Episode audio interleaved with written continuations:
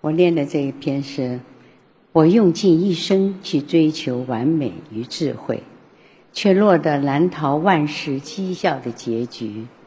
李清照写给齐崇礼，一一三二年。清照书起，我平素研习为人处事的道理，多少也算明白些诗书礼仪。当时因为生病，眼看着就要病入膏肓，无可救药，连牛和蚂蚁也分不清，连脸尸封棺的石灰和铁钉都已经准备好了。虽然有柔弱的弟弟在身边照顾，有个老仆在看守着门户，但还是因为实在仓皇，竟相信了他巧舌如簧、天花乱坠的谎话。而犯下了大错。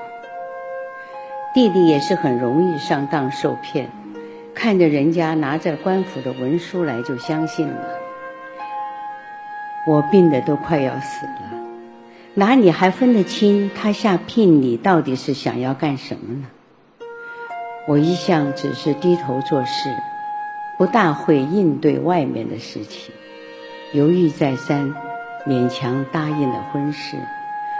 等到天天见面才知道，这个人实在是难以共处。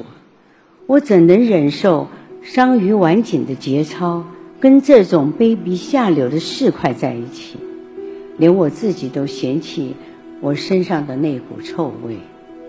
我只想着赶紧离开。他看我带了收藏的宝贝想走，竟然起了杀心。从此。天天拳打脚踢，肆意凌辱。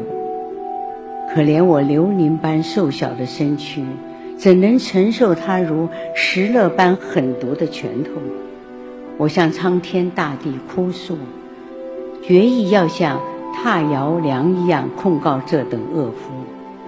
我要对簿公堂，绝不能像李赤那样心甘情愿地死于厕所一样肮脏污秽的地方。没人能帮我，我只能自己说出遭遇了怎样的祸害。哪想到这样一件小事，竟然被皇上知道了。皇上授意交给法官来处理此事。我是带着枷锁出庭，跟那个凶残丑陋的人陈词对质的，那场面可不只是与屈原齐名的贾谊。与卑鄙小人周勃、灌婴同框，简直就像把老子和韩非子放到一部传记里一样荒唐。我当时只想着脱离险境，没想获得任何的补偿。跟这种凶残蛮横的人在一起过了一百天，这也许还不是天降灾祸。在监狱里关了九天。那可是任什么人也躲不开的。你拿着金子打鸟，还算计什么得失呢？你拿脑袋撞墙，谁会吃亏？还不是早就知道的事儿。实在是因为自己的荒谬和愚蠢，才陷入了这纷争之中。这件事多亏了您得了皇上的旨意，才得以了结。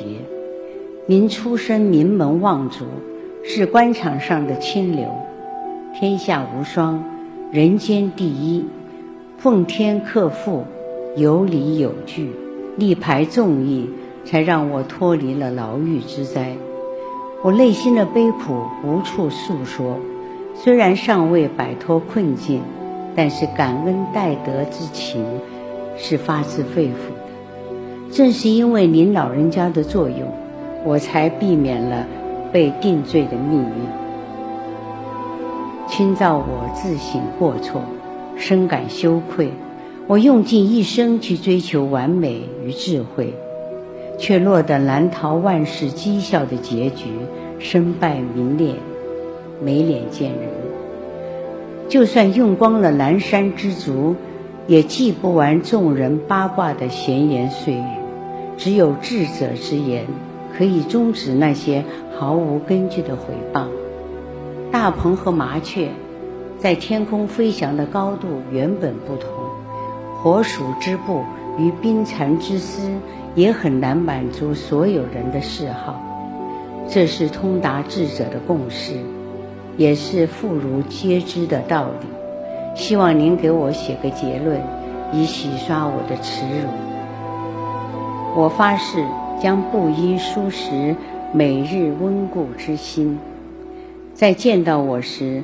你们看到的将是一贫一薄，过着简单日子，重归田园，沐浴馨香，身怀感恩的李清照，您遥远的亲戚，给您添麻烦了。